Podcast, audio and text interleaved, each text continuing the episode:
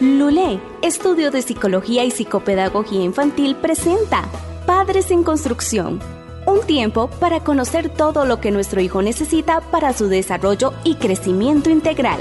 Todo en psicología y psicopedagogía para niños. Instrucciones para los padres y consejos.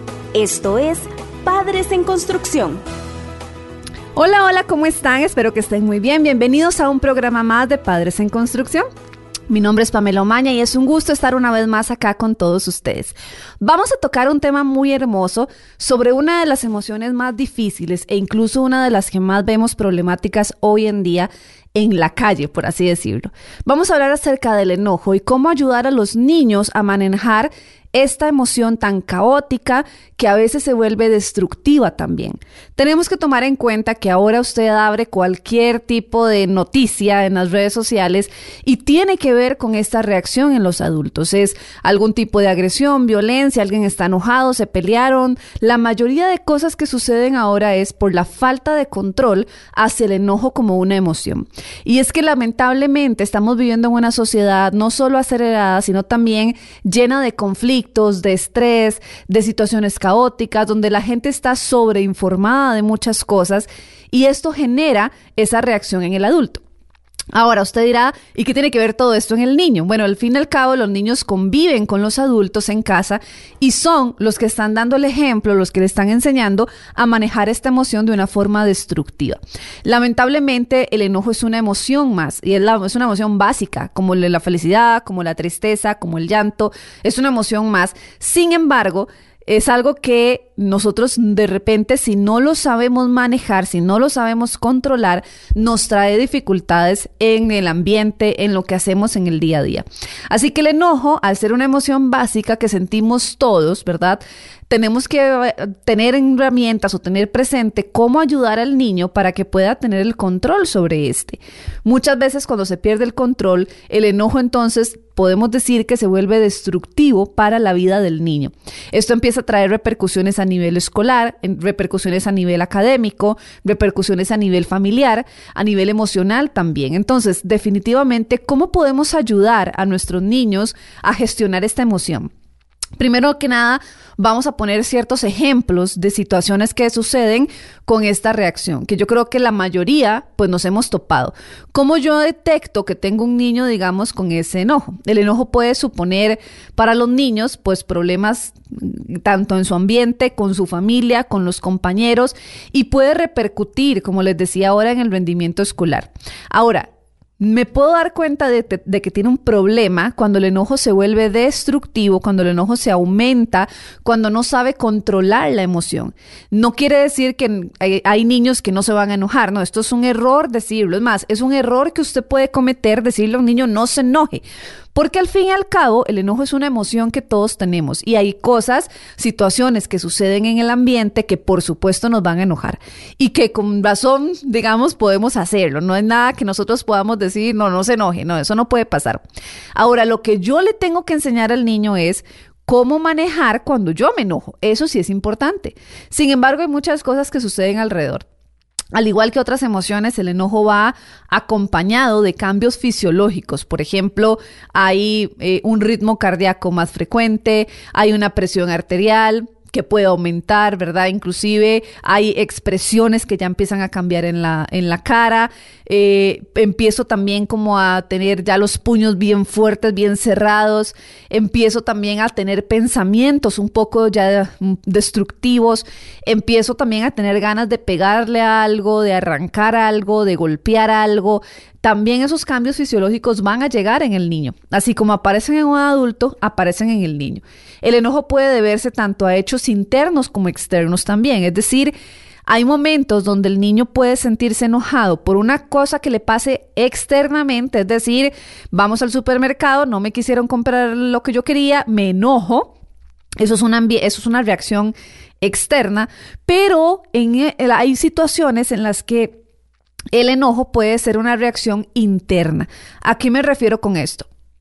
Por ejemplo, un abandono de papá o mamá, eh, alguna situación de celos con los hermanos, alguna situación que se esté presentando emocionalmente hablando, el niño empieza a reprimir la situación y eso empieza a generar un enojo en el ambiente, lo cual provoca que el niño esté enojado internamente y probablemente en estos casos es un poco más fuerte la reacción y nos cuesta más detectarlo porque es como, ¿qué le está pasando? No está pasando nada alrededor y el niño está enojado.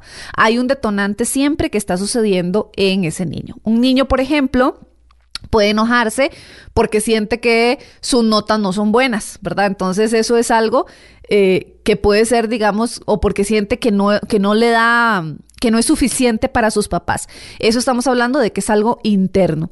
Pero bien, puede enojarse porque lo empujaron. Eso es algo externo, ¿verdad? Porque es algo que pasó en el momento y me enojó en el momento.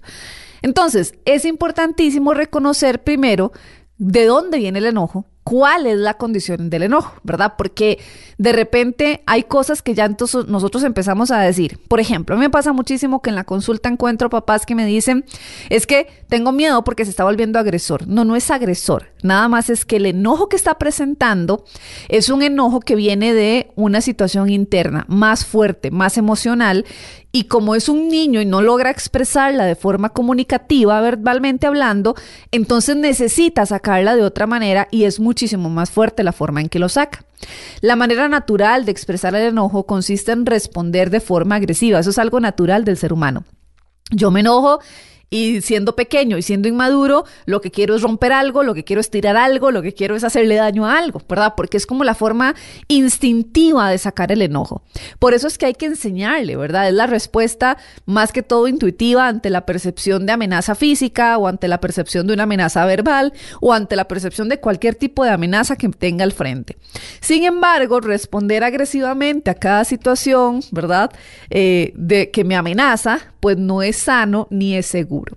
Muchos de los adultos que hoy vemos en día, ¿verdad? Que tenemos estas noticias y que salen con tanto enojo en, lo que hacen, precisamente llegaron a esa edad sin haber, sin haber tenido una preparación del control del enojo. Y obviamente cuando una persona está enojada y no se sabe controlar, ¿cuál es el mayor problema? Que puede cometer situaciones que, se, que pueden ser peores para él, ¿verdad? De repente ustedes ven, por ejemplo, en una situación, en una riña, están peleando, alguien que no, no sabe controlar el enojo puede llegar a matar. Y eso son consecuencias muchísimo más fuertes para esa persona. Por eso es que desde la infancia, sobre todo hoy, yo creo que la mayoría, la estadística ha subido un montón, tenemos un montón de niños en la actualidad que padecen de esto, ¿verdad? Que están enojados, que son violentos, que golpean, que empujan. Usted escucha el famoso bullying ahora y no es que el bullying acabe de aparecer, ¿verdad? Y, y que ahora es famoso, no, el bullying siempre ha existido, lo que cambió es la palabra nada más. Pero sí es cierto que en los últimos años se ha incrementado. Usted escucha ahora las noticias y ve, por ejemplo, los colegios en donde ya entran con armas al colegio, donde están a la defensiva, donde pelean hasta por una banca, ¿verdad? Y al final termina siendo esto una riña extremadamente fuerte.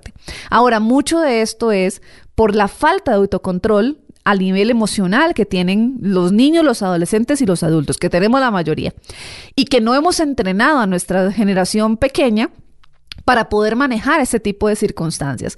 Por lo tanto, están son agresivos, ¿verdad? O se comportan de manera agresiva. Tienen comportamientos que explotan, son impulsivos, no saben controlarse, no saben manejar esto. Y el tema es que tienen o sea, el problema es que pueden provocar otro tipo de situaciones o circunstancias que los pueden llevar a tener repercusiones muy grandes en ellos. Ahora, créame que enojarse no le gusta a nadie cuando ya es un enojo destructivo. Al fin y al cabo usted termina eh, sintiéndose mal después de haber tenido toda esa impulsividad al frente suyo y de haber reaccionado de esa manera, usted se termina sintiendo mal. Y esto también le pasa a un niño. Es algo que nosotros tenemos que entender. Al niño no le encanta enojarse porque he escuchado comentarios que dicen que le encanta estar enojado, es que le encanta llegar a ese nivel o a ese estado. No, al niño no le encanta estar enojado porque sabe que después de eso tiene muchas consecuencias que no le agradan. Sin embargo, el tema es que es como que lo veamos así. Es como que tengo una, una situación, sé que no es correcto, sé que no es la forma de hacerlo, pero no la sé manejar. Entonces al final esto es un caos, porque no la sé manejar, pero me sigue dando la reacción. Y el detonante sigue estando.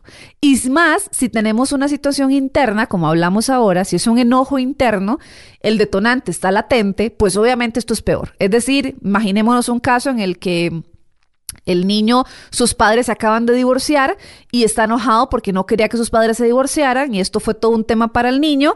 El enojo sigue latente, sigue ahí en el aire, sigue estando presente porque probablemente el divorcio de sus papás no fue bonito y ha sido caótico, ¿verdad? Entonces, la situación interna que está pasando ese niño no es tan fácil de manejar ni tan fácil de controlar.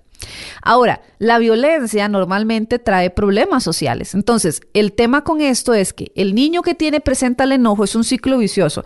Se enoja, reacciona, reacciona mal, sus amigos se alejan, nadie quiere jugar con él y él sigue enojado. Y es un ciclo vicioso que va a seguir dando porque al fin y al cabo nadie ayuda a ese niño a controlarse, ¿verdad? A manejar ese, ese manejo del, del enojo como tal y él no sabe cómo reaccionar y esto aleja a las personas que están a su alrededor. Esto dificulta también a la familia, dificulta también, digamos, su estado físico y emocional. ¿Y por qué digo físico? Porque incluso en el proceso del enojo muchos niños se autoagreden también. Es tal el nivel de reacción que tienen que no logran controlar que terminan haciéndose daño. Es más, podemos ver inclusive Aquí estamos hablando del infanto juvenil, es decir, del niño y del joven. El niño reacciona muchas veces ante el enojo de una forma eh, impulsiva y simplemente es explosiva también. Pero el adolescente, ojo con esto, porque el adolescente reacciona ante el enojo de una forma pasiva. Y por eso usted escucha muchas veces hoy en día adolescentes con ansiedad, con depresión y que se autolesionan. La autolesión es una forma de expresar ese enojo que no estoy eh, logrando expresarlo de forma explosiva, pero lo tengo interno en mí y lo tengo ahí. Entonces, las dos, al fin y al cabo, son destructivas, ¿verdad? El hecho de que ya yo termino haciendo daño a los demás o haciéndome daño a mí es que ya yo estoy presentando un enojo destructivo. Por lo tanto, es importante, pues, enseñar no solo a los niños, sino a los jóvenes desde, es más, ojalá desde pequeños lo enseñemos, ¿verdad? Pero es importante enseñar una forma saludable de controlar la ira. Es curioso porque hace muchos años yo me acuerdo que trabajando con un niño en esta área del enojo, yo les recomiendo a los papás que se compraran un, saco de boxeo. Ellos se burlan, se ríen de mí y me dicen, pero ¿cómo? Un saco de boxeo. Pam, entonces es como incrementar que él tenga esa, esa pelea, ¿verdad? Esa lucha. El boxeo es como, sí, pegue. Y yo les explicaba a ellos que como yo no puedo decirle a un niño, no se enoje, yo necesito canalizar el enojo de una manera que sea un poco más positiva. Entonces yo les decía en aquel momento a los papás, ¿qué prefieren? ¿Que ese niño le pegue al saco de boxeo o que le pegue a otro niño? Porque el pegar es una reacción que necesita él en este momento por el enojo que está presentando. Es decir, no, no vamos a pretender que con una terapia él va a dejar de hacerlo. No, el pegar va a ser eso. Ahora, yo lo que quiero es canalizar que el pegar no me haga destrucción ni para él ni para alguien. Ahora, al yo tener una opción donde él le pegue a algo, estoy canalizando ese deseo de hacer eso. Y dicho y hecho, así fue. Los papás lograron conseguir un saquito, que más, ellos, ellos lo, lo, lo hicieron y lo pusieron en un lugar en donde el niño empezó a cada vez que se sentía enojado, vaya, pégale, dele, dele todo lo que pueda y dele lo más duro que pueda, al punto que llegó a bajar el niño y empezó a canalizar entonces ese enojo. Ya llegó un punto donde no necesitó ir a pegarle a algo, es decir, se extinguió el comportamiento de pegar, pero porque se trabajó en él. Y esto es algo que nosotros tenemos que entender. El enojo normalmente es una eh, emoción que la mayoría de veces la trabajamos con más enojo. ¿Qué hacemos los adultos cuando vemos un niño enojado? Nos enojamos más, le terminamos pegando, le terminamos gritando, lo terminamos amenazando. esas son las cosas que siempre hacemos. ¿Y qué sucede entonces en el cerebro de ese niño? Incrementa mi enojo. O sea, el hecho de que me grites, de que me pegues, de que me amenaces, lo que hace es incrementar ese enojo como tal, en lugar de bajarlo. Y la mayoría de veces restringimos esa, esa emoción y le decimos, no se enoje, no haga esto, no lo sienta. Entonces al final también la represión de la emoción es todo un error que está provocándose porque al final el niño entre más reprimido lo tenga, la explosión va a ser terrible después. Esto es como un volcán que tuvo que retener y retener y retener. El día que explota ha sido una retención de tanto tiempo que el día que explota es fatal. Entonces tenemos que nosotros entender este tipo de enojos en esa parte. Ahora, ¿cómo se manifiesta el enojo según las edades? Es decir, ¿cómo, cómo sé yo cuándo es un enojo todavía normal, digamos, o cuándo es un enojo que ya yo le tengo que prestar cierta atención. Entendamos aquí algo. En la primera infancia, cuando estamos hablando de seis años para abajo, los niños comienzan a adquirir la capacidad de reprimir los impulsos de agresión física, es decir, empujar, golpear, pellizcar, morder, gritar cuando están enojados, porque normalmente esa es la reacción, ¿verdad? La, reacción es yo me enojo y quiero hacer alguna de estas cosas que acabo de mencionar. Pero normalmente los niños comienzan a adquirir la capacidad de reprimir estos impulsos precisamente porque nosotros se los estamos diciendo. No pegue, no golpee, no grite, no pellizque, ¿verdad? es lo normal. Ahora, los niños en edad preescolar aprenden a identificar los estados emocionales básicos. ¿Cuáles son? Feliz, triste, llorando y enojado. Estas son como las emociones básicas que ellos empiezan a eh, a tratar y a, poder identificar en ellos mismos, ¿verdad? Esas emociones identificarlo en los demás. También sé cuando está enojada mi mamá o mi papá, cuando está triste, etcétera. Mediante, digamos, pues el uso de las palabras, ¿verdad? A veces si están ya, ya escolarizados, pues obviamente estrategias técnicas que utiliza la maestra. Sin embargo, es muy frecuente que algunos niños recurran a conductas un poco más violentas físicamente, ¿verdad? Como arrojar un juguete, como empujar a alguien, como golpear no solo a sus papás, sino también a otros niños, y en parte porque aún de alguna manera se está acostumbrando al uso de la palabra para expresar sus emociones, es decir, no tanto porque no hable, sino porque no, no sabe comunicar verbalmente lo que está sintiendo. Me molesta tal cosa, es que no me gusta tal cosa. Han empezado a entender que reaccionando de esa manera consiguen lo que quieren. Entonces, al final es un comportamiento, digamos, repetitivo, ¿verdad? Como yo sé que si reacciono tirando eso, me van a dar aquello, entonces lo hago. A medida que crecen, los niños adquieren entonces habilidades un poco más lingüísticas, ¿verdad? Ya empiezo a comunicarme más, ya empiezo a verbalizar un poco más esto. Y ya es un poco la, parte del lenguaje un poco más compleja y empiezan a desarrollar la capacidad de ponerse entonces en el lugar del otro. Sin embargo, hay niños que por su inmadurez les cuesta mucho ese sentimiento empático de ponerme en el zapato del otro, de poder entender lo que al otro no le gusta, de poder entender lo que al otro le está haciendo. Y esto entonces es curioso, porque normalmente cuando un niño hace estas cosas, ¿qué es lo primero que nosotros decimos? ¿A usted le gustaría que le peguen? No, ¿verdad? Entonces, ¿para qué pega? Y lamentablemente, eso es una frase muy, muy cotidiana, pero que si un niño inmaduro que tengo al frente no me la o sea, no es empático todavía, no ha conocido esa empatía, no me la comprende. Por eso es que mañana vuelve a hacer lo mismo, ¿verdad? Mañana entonces vuelve a pegarle al compañero porque él no entiende lo que significa que le peguen y lo que al compañero le puede doler. Para él es nulo esa, esa frase como tal. Por eso es que es importante, digamos, que ellos adquieran la empatía y llegan, digamos, lleguen a comprender mejor el efecto de sus actos y palabras en los demás. La mayoría de veces, cuando son hijos únicos, esto es algo que lamentablemente se les dificulta. Porque cuando es hijo único, como todo es hacia ese niño, ¿verdad? Todo gira alrededor de ese niño, la eh, falta de empatía es una de las principales cosas que tiene el, pequeño. Entonces, una de las áreas que nosotros tenemos que trabajar es la empatía como tal, el, el valor de poder ponerme los zapatos de los demás. Con los años, pues esto debería, ¿verdad? Saber irse mejorando. El niño debería ir sabiendo expresar su enojo con palabras y no físicamente. Por eso es que de repente vamos a ir viendo ahí dónde está la situación o qué es lo que está pasando, porque se supone que nosotros podemos esperar este tipo de reacciones del enojo en niños así, físicamente hablando y en reacciones un poco más fuertes, podemos esperarlo en niños de cuatro para abajo. Todavía de seis, digamos, si no se logran comunicar muy bien, hay niños que tienen dificultades en el lenguaje, podemos esperar ese tipo de reacciones a nivel física cuando está enojado. Sin embargo, ya de cuatro para adelante, si el niño se comunica bien, no es esperable la reacción física, ¿verdad? No es esperable que te volvás y le pegues a alguien, sino puede ser que sí le digas algo, estás enojado y te odio, no te soporto, eso es normal porque estás, estás, estás digamos que balbuceando palabras porque estás enojado, pero no es lo cotidiano la parte física. Entonces hay que ver de dónde proviene esa situación.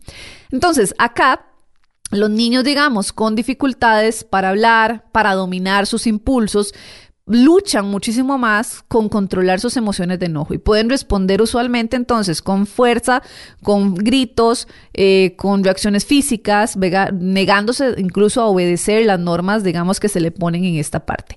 ¿Cuándo pasa eso? Cuando tengo un niño con dificultades en el lenguaje o cuando tengo un niño con dificultades en los impulsos, es decir, en dominar la impulsividad, es impulsivo. Normalmente los adolescentes son estimulados, digamos, por nuevos agentes, ¿verdad? Hay otras cosas que ya los preocupan, que ya los, los, eh, los tienen ahí presentes, etcétera. Entonces puede provocar sentimientos de enojo, sentimientos de frustración y crecer, digamos, un poco ya a la intimidad. Entonces, algunos jóvenes expresan su frustración o expresan su ira negándose, digamos, a hablar. Entonces, estoy enojado, pero no te, no te lo comunico, ¿verdad? lo que siento, lo que pienso, no te lo digo. Mientras que otros reaccionan físicamente, eh, e inclusive tirando el portazo, etcétera, ¿verdad? Depende de la situación del adolescente y cómo lo, pueda reaccionar. Entonces, vemos, por ejemplo, que lo más eh, cotidiano, ¿verdad? De cómo se manifiesta el enojo, podemos esperar reacciones físicas en niños más pequeños y podemos esperar reacciones menos expresivas en chicos más grandes, inclusive en la adolescencia. Ahora, ¿qué hacer? Yo creo que esa es la pregunta más fuerte como papás, ¿verdad? Porque esto es muy frustrante. Nos, nos, frustra porque cuando el enojo llega, primero que nada, a nivel académico es una frustración terrible porque te empiezan a llamar de la escuela, te empiezan a, a, etiquetar y a señalar a tu hijo, porque los demás entonces es el que se enoja es tal. Eh, a mí me pasó una vez, hace unos años, yo trabajaba como docente de preescolar y había un niño que estaba presentando un problema del enojo. Y me acuerdo que ahí es donde yo dije, vean qué, qué impresionante la etiqueta que tiene este pequeñín, porque me acuerdo que lamentablemente él sí era el que siempre pegaba, el que reaccionaba impulsivamente con sus compañeros y todo. Pero una semana pasó que él no llegó, estaba enfermo. Entonces durante toda la semana no llegó y me acuerdo que un papá así, pero es que lo tengo tan presente porque fue una reacción que yo dije, qué impresionante. El jueves de esa semana aparece un papá y me dice, teacher, tengo que hablar con usted. Y en su momento, ¿verdad? Yo, claro, ¿en qué le puedo servir? Entonces me dice, es que fulanito, mi hijo me dice que fulanito ya esta semana van tres veces que le ha pegado. Y ya yo no lo soporto, ya yo quiero ver qué hace, qué se le hace con ese chiquito. Entonces yo me quedé viéndolo, ¿verdad? El papá me dijo un montón de cosas de lo que había que hacerle, ¿no? Al chiquito este. Y yo le decía, ay, vea, un fulanito. Qué pena, pero ese niño no ha venido en toda la semana. Entonces su hijo, no sé por qué dijo que él le ha, pegado, porque él no se ha presentado, ha estado enfermo toda la semana y no ha venido al kinder. Y me acuerdo que ese papá casi le da un colapso cuando se dio cuenta de que, de, que lo que decía su hijo no era eso. Y él me decía, pero ¿por qué me mintió? Entonces yo le dije a él que era muy normal y muy común que cuando un niño es el que normalmente siempre lo hace, todos los niños ya están como programados para decir, fue fulanito, ¿verdad? Porque siempre fulanito es el que lo hace. Entonces yo le decía al papá, probablemente no es ni siquiera porque tu hijo está mintiendo, es simplemente porque ya programaron su cerebro, ¿verdad? Para poder decir que fulanito es el que pega. Entonces ya ahora, aunque alguien le pegue diferente, ya no es alguien nada, sino es el fulanito que, no venía. Y esto entonces es muy, muy típico que suceda. Y el tema con esto es que cuando tu hijo es etiquetado como el enojón, como el violento y como el agresivo, estas tres, estas palabras son muy fuertes en el ser humano. Y llega un punto donde ese niño entonces dice, bueno, entonces eso es lo que yo soy. Y empiezo a reaccionar mal ante todo tipo de situaciones porque de por sí esa era la etiqueta que me tocó.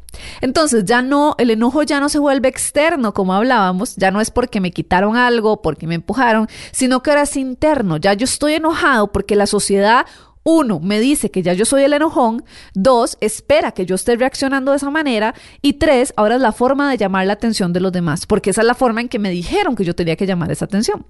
Por eso es que es importantísimo que nosotros empecemos a trabajar en este proceso cuando nuestros hijos tienen esta situación.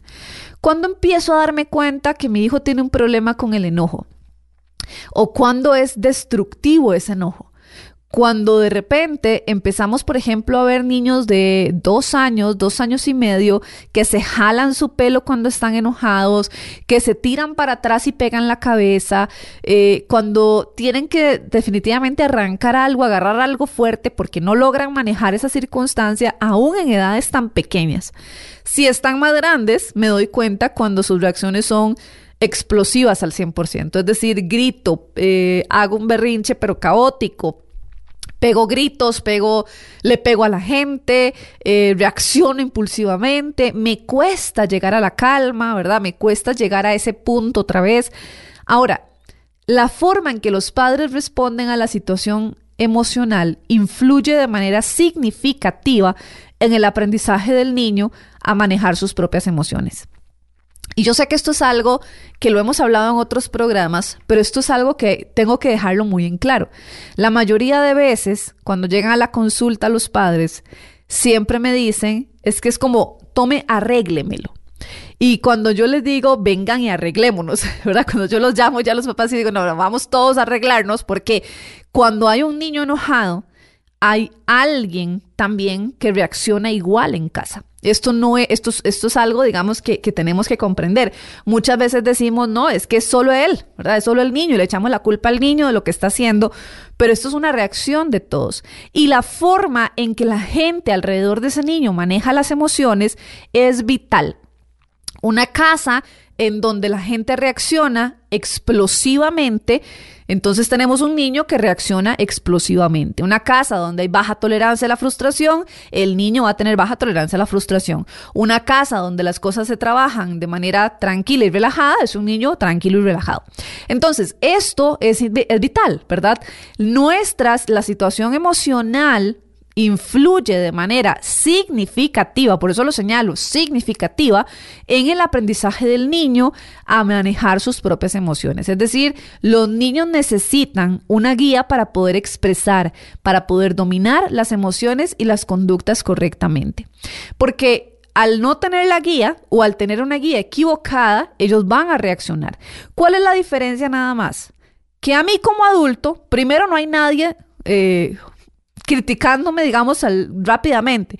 Como yo no asisto a un colegio o una escuela, porque ya yo soy un adulto, no hay alguien que me ponga una nota sobre esto. No hay alguien que me diga, ah, mira, ella, ella tiene ese problema.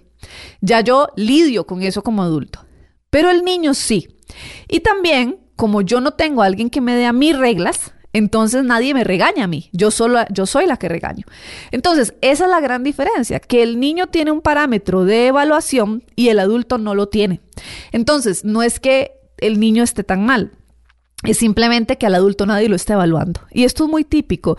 A mí me ha pasado muchas veces que cuando llegan a la consulta y estamos trabajando este tema específicamente y yo empiezo a indagar un poco más en la familia, ¿verdad?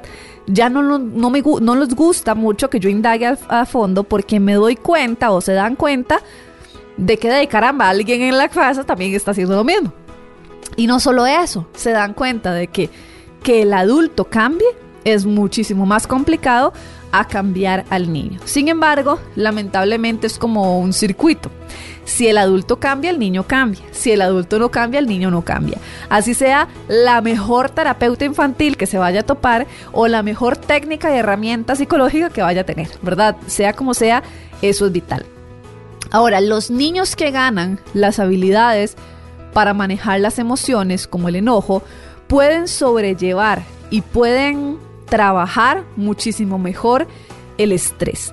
Recordemos que vivimos en un mundo de estrés al 100% y que todo lo que nos rodea nos puede estresar.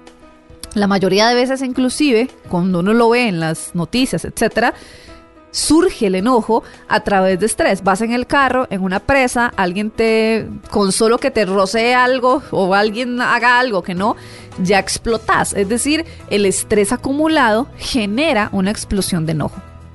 Entonces, ¿qué es lo que pasa? Que hay niños que no ganan estas habilidades para manejar las emociones. Y esto termina siendo un grave problema, ¿verdad? Termina siendo un terrible problema a nivel emocional porque el enojo entonces no se logra enfrentar como tiene que ser. Entonces, esta capacidad le va a servir desde el niño hasta la, la vida adulta a manejar mejor ese enojo que estamos enfrentando. Y esto es vital para todo ser humano. Por eso es que definitivamente el tema es maravilloso para nosotros. Vamos a irnos a un cortecito y ya, ya casi regresamos, así que no se desconecten. Bueno, regresamos acá en Padres en Construcción y estamos hablando del enojo, una emoción tan caótica para muchas veces los padres con sus hijos cuando presentan esto, pero también una emoción que es necesaria. Yo, a mí me encanta, venimos hablando un poco de lo que los padres tienen que hacer. Yo quiero especificar aquí algo para ustedes como padres que nos están escuchando. Me encanta siempre dar a especificar esto del enojo, porque hemos visto toda la vida que el enojo, o, eso nos han dicho, que el enojo es una reacción mala y que la gente enojada o la gente que se enoja es malo. Eso no es cierto. Eso es algo que tenemos que cambiar y reestructurar mentalmente para nosotros. El enojo es una emoción simple. Eso es eso. Es una emoción nada más. Así como usted se ríe, así como usted llora, así como usted se entristece por algo, usted puede enojarse. El enojo es una reacción normal y natural del ser humano. Es más, hay momentos donde Ojalá usted se enoje para que reaccione, porque si, sin el enojo y sin esa reacción hay cosas que usted tal vez va a no hacer si no está enojado. Entonces el enojo no es una reacción mala. Lo malo es la forma en que el enojo se manifiesta. Eso es lo malo. Y eso es algo que nosotros por eso tenemos que entender. Por eso es que ¿Cuáles son aquellas herramientas que ustedes como padres pueden adquirir para manejar el enojo con sus hijos? Los padres pueden estimular la adquisición de la habilidad para manejar el enojo, pero ¿cómo lo van a hacer? Bueno, yo le traigo unos consejitos que usted puede poner en práctica. Primero que nada, ayude a desarrollar la empatía. Eso es lo primero que usted tiene que hacer. Por ejemplo, le puede preguntar a su hijo, eh, ¿Cómo piensas que María, tu amiga, se sintió cuando le gritaste, cuando le quitaste el juguete? O inclusive no cuando sea una reacción de él, sino cuando pasan cosas, ¿cómo crees que fulanita se sintió cuando aquella persona le pegó? Ah, se sintió mal. Porque puede que ellos digan, de no sé, Ah, ok, entonces yo le doy la reacción, bueno, mi amor, se sintió mal, le dolió el corazón, le pasó esto, le pasó el otro. ¿O cómo te sentirías tú si Pablo te hiciera lo mismo? ¿Verdad? Es importante que nosotros empecemos a ayudar a desarrollar la empatía. Pero ¿cómo desarrollo la empatía en un niño? No solo preguntando. Digo, si usted pregunta puede que la respuesta sea no sé. Entonces al final no desarrolló nada. La empatía tiene que ser algo que usted desarrolla, por ejemplo, eh, qué sé yo. Usted puede decir, bueno, vamos a ir al menos una vez al mes a un hospicio de huérfanos, a un asilo de ancianos y vamos a ir a a compartir con estas personas, a ser empáticos con la situación de los demás, con lo que los demás tienen. Eh, o por ejemplo, si usted no tiene el tiempo para esto, aún en la casa, con, con usted mismo, ¿verdad? Cada vez que usted sienta algo, déjese liberar sus emociones, porque como padres muchas veces lo que hacemos es como frenar la emoción para que nuestros hijos estén bien, pero no, deje liberar su emoción y hágale, demuéstrele a su hijo, me siento triste y voy a llorar por esto, y que ese niño pueda ver la reacción que usted tiene. Eso es una forma de generar empatía, de que el niño pueda lograr entender, mira, está llorando ¿Y por qué llora? Porque yo, porque yo hice esto o porque pasó esto otro. Deje que se libere esa emoción. Porque a veces el guardarnos nuestras emociones lo que hace es que el niño no logre empatizar con nuestra emoción. Y al final, un niño sin empatía es un niño que va a no tener control ante las situaciones que vayan pasando. Segundo, enséñele que puede adquirir cualquier sentimiento, pero no cualquier comportamiento. Es decir, usted tiene que enseñarle a su hijo que enojarse está bien, pero la forma en que se enoja es la que yo no estoy de acuerdo. Por eso es que hay palabras que yo tengo que tener cuidado. Yo no voy a estarle diciendo, uy, qué enojado que es, uy, qué, qué furioso que es sino que vamos a decir es que lo que no me gusta es la forma en que manifiestas tu enojo. Lo que no me gusta es la forma en que gritas cuando estás enojado. Yo te permito enojarte, pero no te puedo permitir gritar o gritarme por lo menos a mí cuando estás enojado. Por eso es que aquí es importante, yo voy a hacer un paréntesis, que usted dé estrategias, porque si usted no da estrategias para manifestar lo que el niño está sacando, entonces lo reprime y es peor. En algún lado lo va a sacar. ¿A qué me refiero con estrategias? Vamos a verlo de esta manera. El niño tiene necesidad de pellizcar, porque ya vimos que cada vez que se enoja, pellizca. Necesito que usted en casa entonces le dé algo que pueda pellizcar. Ok, tenés prohibido cuando te enojas pellizcar a una persona, pero voy a regalarte esta almohada, ¿verdad? Y vas a cada vez que estés enojado, esa almohada sí puedes pellizcar. Eso es algo que puedes pellizcar. Golpear tenés prohibido golpear a una persona, pero cada vez que estés enojado, puedes pegarle a esta puerta. Dale la patada a esa puerta. Yo prefiero, y yo sé que ustedes ahí puede ser que se le pararon la peluca y dice, pero ¿cómo se le ocurre a esta mujer decir que puede patear una puerta? Yo prefiero, cuando estamos en un proceso de enseñanza del control del enojo, prefiero comprar una puerta más adelante, volverla a poner, a tener que luchar contra que le pegue algo. Entonces, ahí creo que ustedes quiero que me entiendan. Necesitamos que el niño manifieste, suelte y le haga la reacción. Por eso es que yo prefiero que al final le pegue a esa puerta y sea la única puerta que sí le puede pegar ese, ese patadón, ¿verdad? Y pégale la patada a la puerta, no importa. Más adelante, cuando usted ya sepa controlarlo, cambiamos la puerta. Pero prefiero que haya la reacción y se suelte eso a que el niño siga pegándole a algo. Porque entonces el niño va a entrar, va a entrar en una confusión de es que tengo ganas de hacerlo, pero me reprimen hacerlo y en algún lado se los aseguro que lo va a sacar. Por ejemplo, eh, si el niño tiene ganas de gritar, bueno, tenés prohibido gritarle a alguien o gritarme a mí, pero vamos a ver, en este cuarto puedes gritar y saca todo lo que tengas ahí adentro y decir todo lo que tengas, pero hacelo. Yo necesito entonces darle estrategias al niño donde pueda soltar aquello que está sintiendo. Y usted me dirá, pero es que se va a acostumbrar a esto. No se va a acostumbrar a esto. Cuando el niño empieza a madurar y yo ya le di la opción de sacar lo que tiene adentro, el niño empieza a dejar de necesitar sacarlo de esa forma y empieza a controlarlo. Entonces, es importante que nosotros enseñemos a adquirir cualquier sentimiento pero no cualquier comportamiento. Es decir, puedes sentir esto, pero no puedes hacer esto, que es un comportamiento como tal. Entonces, uno puede sentirse frustrado, es algo que yo no puedo quitar, pero no por eso puedo pegar, puedo golpear o puedo agarrar a alguien, ¿verdad? No, puedo ser destructivo ni con alguien ni conmigo. Puedo ser destructivo tal vez con una cosa, porque es momentánea, pero no puedo destruir a alguien o destruirme a mí pero tengo que ir enseñando esa reacción como tal. Cada situación que lleva a un niño a afrontar sentimientos de enojo es una oportunidad de aprendizaje. Cuando notamos un niño, eh, cuando notamos, por ejemplo, que un niño mantiene la calma ante una situación irritada, ¿verdad? O irritante, eh, hay que felicitarlo, porque muchas veces el mayor error, y este es el tercer punto, usted tiene que elogiar o tiene que felicitar los pequeños momentos donde ellos intentan hacer un control de las emociones. La mayoría de veces no las felicitamos. La mayoría de veces solo vemos lo malo, reaccionamos ante lo malo y no vemos lo bueno porque como le tocaba hacerlo, entonces no lo felicitamos. Los niños que manejan, tienen problemas del enojo, a veces hay reacciones que las hacen bien.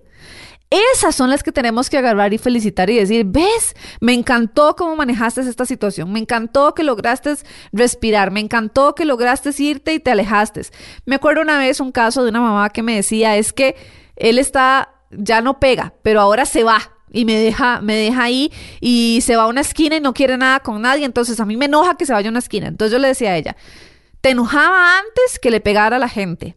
Y cuando él tomó la decisión de irse a una esquina para no pegarle a la gente, ahora te enoja hasta que esté en la esquina. ¿Cuál preferís? Es que sigue siendo un niño, sigue siendo inmaduro, no puede manejar todo al mismo tiempo. ¿Qué prefiere usted? ¿Que golpee o que se vaya a la esquina? Entonces ella me decía de que, golpee, que se vaya a la esquina. ¿Ok? Entonces, por favor, manejemos bien esto. No lo regañe porque se va a la esquina. Más bien felicítelo y dígale, mi amor, te felicito porque lograste no pegarle a fulanito y te fuiste y te aislaste. Y después te incorporaste. Qué dicha, qué bien, porque ya lo intentó. Recuerden que los niños, aún en medio de su inmadurez y en medio de su mal manejo emocional, siempre hacen pequeños intentos para manejar esta situación. El tema es que no los felicitamos ahí.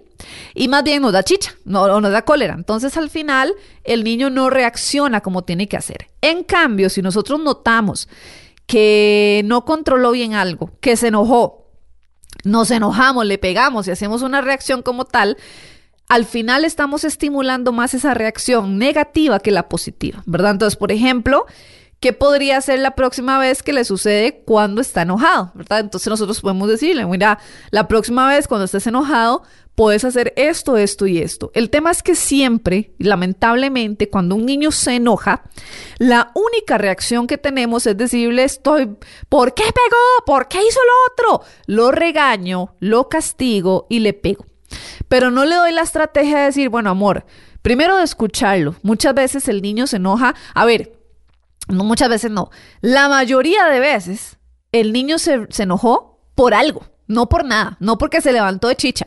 Las levantadas de chicha que a veces pasan se van rápidas. A veces cuando hay reacciones más fuertes en el enojo es porque algo sucedió anteriormente. Entonces, uno, nunca escucho a nuestro, al hijo. Siempre es ya, como hizo algo malo, ya reacciono a pegarle o a enojarme con él por lo que hizo. Nunca pregunto qué fue lo que pasó. ¿Por qué estabas tan enojado? ¿Por qué le pegaste a alguien? Yo entiendo que el que le pegue a alguien enoja y, no nos gusta, pero es importante que yo lo escuche primero. Es que, porque, pues, es que me, me, molestaron, es que me dijeron tal cosa. Bueno, usted no sabe qué fue lo que pasó y qué provocó el enojo. Ahora, lo segundo después de haberlo escuchado es, hable con él. No solo regañe y castigue, sino que dígale, bueno, amor, la reacción que tuviste fue la correcta. Probablemente él ya sabe que no. ¿Cómo hubiéramos podido resolver ese asunto? Diferente a cómo pasó. Y darle una estrategia diferente para que la próxima vez él vea primero que yo no reaccioné violentamente con él, nuevamente, sino que yo tuve una estrategia para decirle que yo le pude decir, mira, recordá esta otra cosa que sucede al o sea, que, que, cuando suceda podés hacerlo.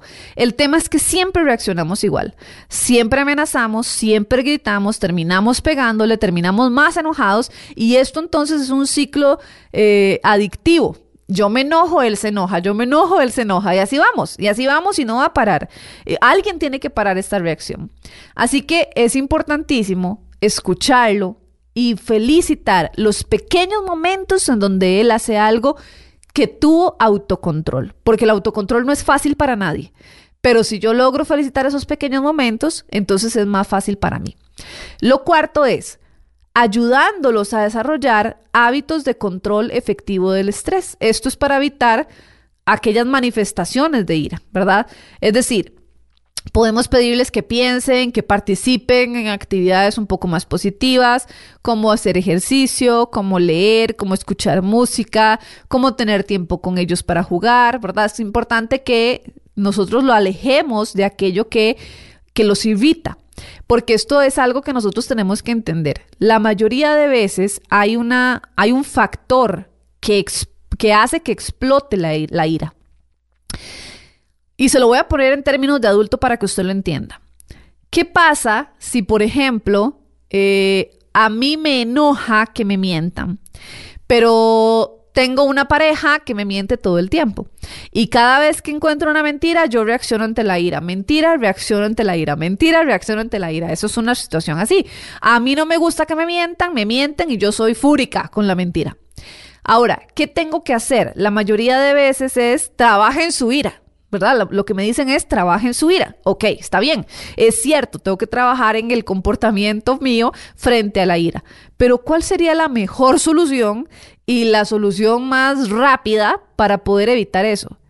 Quite el factor que a usted le genera eso. Es decir, que sigue haciendo con la persona que le sigue mintiendo. Porque si usted sigue con la persona que le miente, usted sigue reaccionando ante la ira. Eso lo vemos en una situación de adulto. Ahora, en el niño es lo mismo.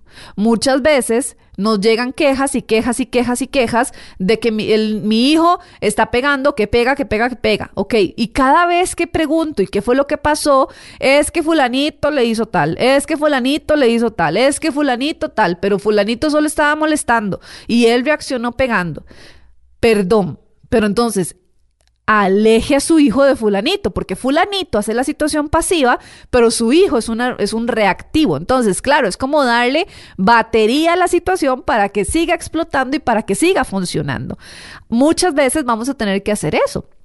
Porque la mayoría de veces juzgamos a nuestros hijos y decimos es que tiene que acostumbrarse a que el otro lo moleste y tiene que aprender a reaccionar bien. Ok, es cierto, puede pasar pero qué tan difícil o qué tan fácil, más bien al revés, qué tan fácil puede ser para un niño acostumbrarse a que otro niño lo moleste y manejar mejor su enojo. Es algo terrible, ¿cierto? No tienen la capacidad maduracional para poder aceptar esto.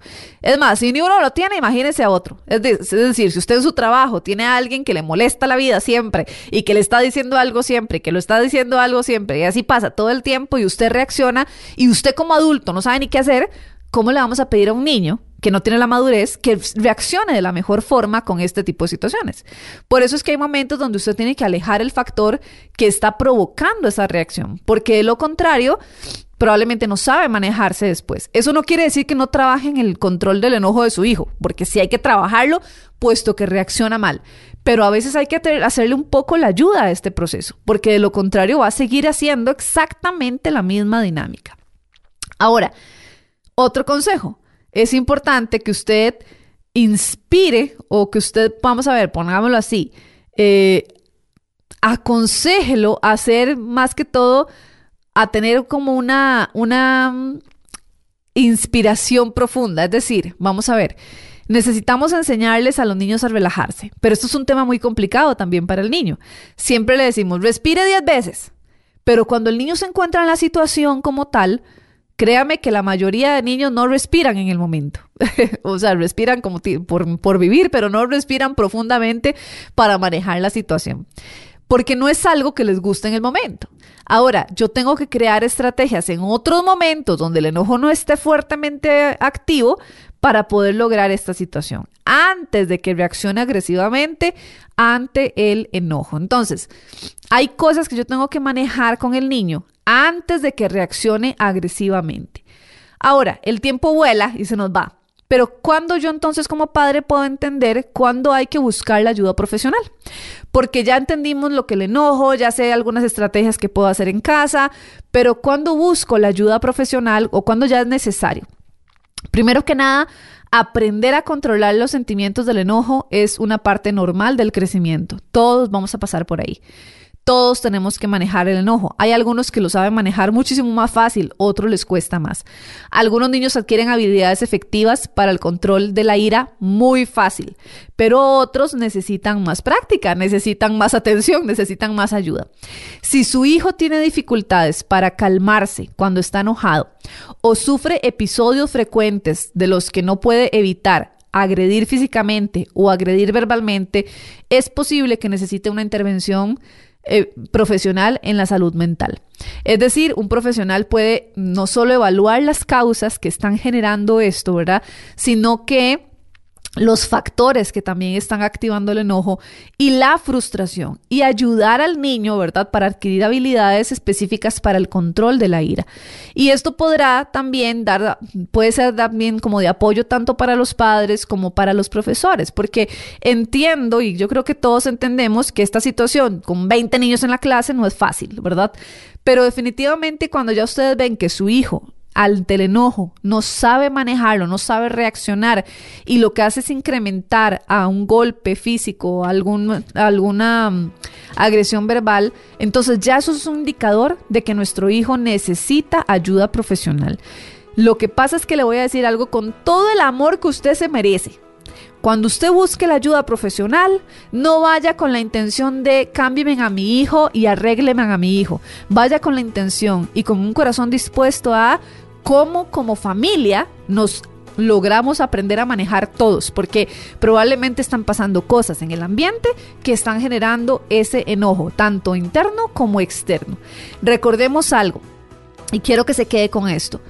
Hay que trabajar las expresiones externas, es decir, los factores externos que están provocando la ira de mi hijo, pero también hay que trabajar los factores internos que está provocando la ira de mi hijo. En ambas situaciones, en un niño con ira, en un niño con enojo, con mal manejo del enojo, hay de las dos. Hay un mal, hay unas, hay factores externos, es decir, hay alguien que está molestando, hay algo que está pasando en, en el ambiente que genera que me moleste tal cosa, pero también está pasando un factor interno. Hay algo interno que me duele, que no sé expresar, que no sé decir, que no sé cómo actuar y que al final me provoca este problema de la ira como tal. Así que yo le invito a usted a buscar esa ayuda como tal, porque el enojo no es solamente eh, la, o el mal comportamiento hacia el enojo no es una reacción que se vaya a quitar fácilmente. Tenga cuidado, cuando no se trabaja, cuando no se busca la herramienta adecuada, se incrementa o se transforma en otra cosa y llegar a la adolescencia con esto no es una buena opción. Así que mejor busque la ayuda rápidamente y necesariamente. Les recordamos que usted puede encontrarnos en todas nuestras redes sociales como Lulepa Miumaña. Estamos para servirles en lo que es la consulta psicológica y podemos trabajar ese tipo de temas en familia, porque al fin y al cabo es eso. Nosotros no solo trabajamos con los niños, sino que trabajamos a nivel familiar con la situación que se esté dando. Fue un placer para mí haber estado con ustedes en un programa más de Padres en Construcción. No se desconecte del 89.5 Life FM y nos escuchamos en los próximos, el próximo jueves en Padres en Construcción. Bendiciones, chao.